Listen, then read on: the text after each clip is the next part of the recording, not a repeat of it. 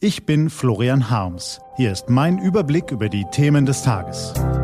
T-Online Tagesanbruch. Was heute wichtig ist. Freitag, 25. Juni 2021. Die EU trampelt auf der Stelle. Heute von der Redakteurin für Politik und Panorama Camilla Kors. Gelesen von Anja Bolle. Die Baustellen der EU. Abschiede können traurig sein, wenn man etwas verliert, oder heiter, wenn man zu neuen Ufern aufbricht. Dass Abschiede aber auch sehr nüchtern ausfallen können, hat Kanzlerin Angela Merkel gestern im Bundestag gezeigt. Dort gab sie ihre wahrscheinlich letzte Regierungserklärung ab, nach 16 Jahren im Amt. Dennoch hielt Frau Merkel sich in typischer Manier ans Protokoll.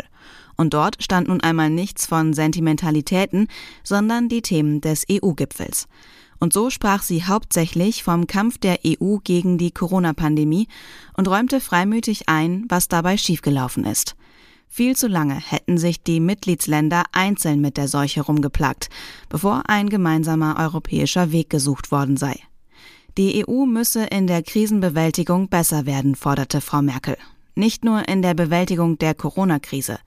Auch für andere große Aufgaben formulierte die Kanzlerin Ziele. Da sind erstens die Beziehungen zu Russland. Da muss die EU besser auf Provokationen antworten. Zweitens die Zusammenarbeit mit der Türkei. Strategische Zusammenarbeit trotz Differenzen stärken. Drittens die Asyl- und Migrationspolitik. Für die passende Abschiedsstimmung sorgten dann erst jene Redner, die nach ihr ans Mikrofon traten. Vizekanzler Olaf Scholz von der SPD bedankte sich für die Zusammenarbeit in der Europapolitik. FDP-Chef Christian Lindner sprach von großen Verdiensten Merkels in den vergangenen 16 Jahren. Und auch Grünen Kanzlerkandidatin Annalena Baerbock lobte die Anstrengungen der Kanzlerin, Europa zusammenzuhalten. Ganz anders sahen das die Linken. Europa taumelt wie ein angeschlagener Boxer kurz vor dem K.O., resümierte deren Fraktionsvorsitzender Dietmar Bartsch. Kurz darauf düste Frau Merkel weiter zum nächsten Abschied, ihrem wohl letzten EU-Gipfel. Dort dürfte die Atmosphäre allerdings weniger kuschelig sein, denn auf dem Zweitagesprogramm stehen gleich mehrere strittige Punkte. Ungarns Zensurgesetz zu Homosexualität, die Beziehungen zur Türkei und Russland und eben auch das ewige Streitthema Asylpolitik. Denn mittlerweile gibt es kaum noch eine Außengrenze der EU, an der die ungelöste Frage nicht sichtbar ist.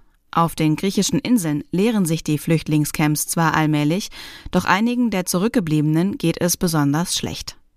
Menschenrechtsorganisationen, Politiker und Migrationsexperten fordern schon seit Jahren, die prekäre Lage in den Lagern schnellstens zu beenden und den Geflüchteten ein menschenwürdiges Asylverfahren zu ermöglichen, nachdem entschieden wird, ob sie in Europa bleiben dürfen oder in ihr Herkunftsland zurückgeschickt werden. Während sich aber die EU-Staaten bei den Abkommen mit Drittstaaten relativ einig sind, liegt eine Einigung für eine innereuropäische Asylpolitik noch in ganz weiter Ferne. Und das seit Jahren. Denn die europäische Logik folgt im Großen und Ganzen noch immer der Idee, dass Geflüchtete dort Asyl beantragen sollen, wo sie angekommen sind, also in den Außenstaaten. Einen Verteilungsmechanismus für die ganze EU, der das erhebliche Ungleichgewicht beseitigen würde, gibt es bisher nicht und die Fronten zwischen den EU-Staaten sind in dieser Frage verhärtet. Bezeichnend dafür ist, dass Italien seine Ziele längst der Realität angepasst hat. Statt sich auf dem Gipfel für eine europäische Lösung einzusetzen, will Ministerpräsident Mario Draghi lediglich Frankreich und Deutschland dazu bewegen, Menschen aus italienischen Flüchtlingslagern aufzunehmen. Fazit. Die EU taumelt vielleicht noch nicht wie ein niedergestreckter Boxer, aber sie weicht seit Jahren dieser großen Herausforderung bestenfalls halbherzig aus. Es wird Zeit, dass sie sich endlich wieder entschlossen bewegt. Was heute wichtig ist.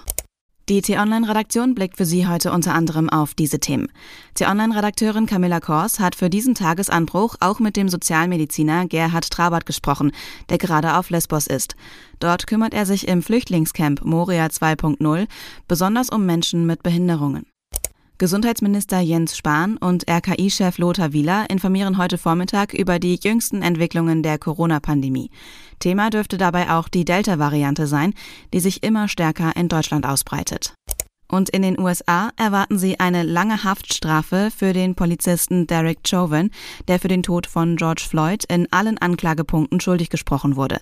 Allein auf den schwerwiegendsten Anklagepunkt, Mord zweiten Grades ohne Vorsatz, stehen bis zu 40 Jahre Haft.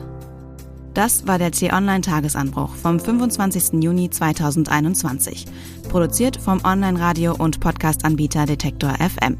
Morgen gibt's den Tagesanbruch am Wochenende mit dem Rückblick auf die wichtigsten Themen der Woche, Analyse und Einordnung.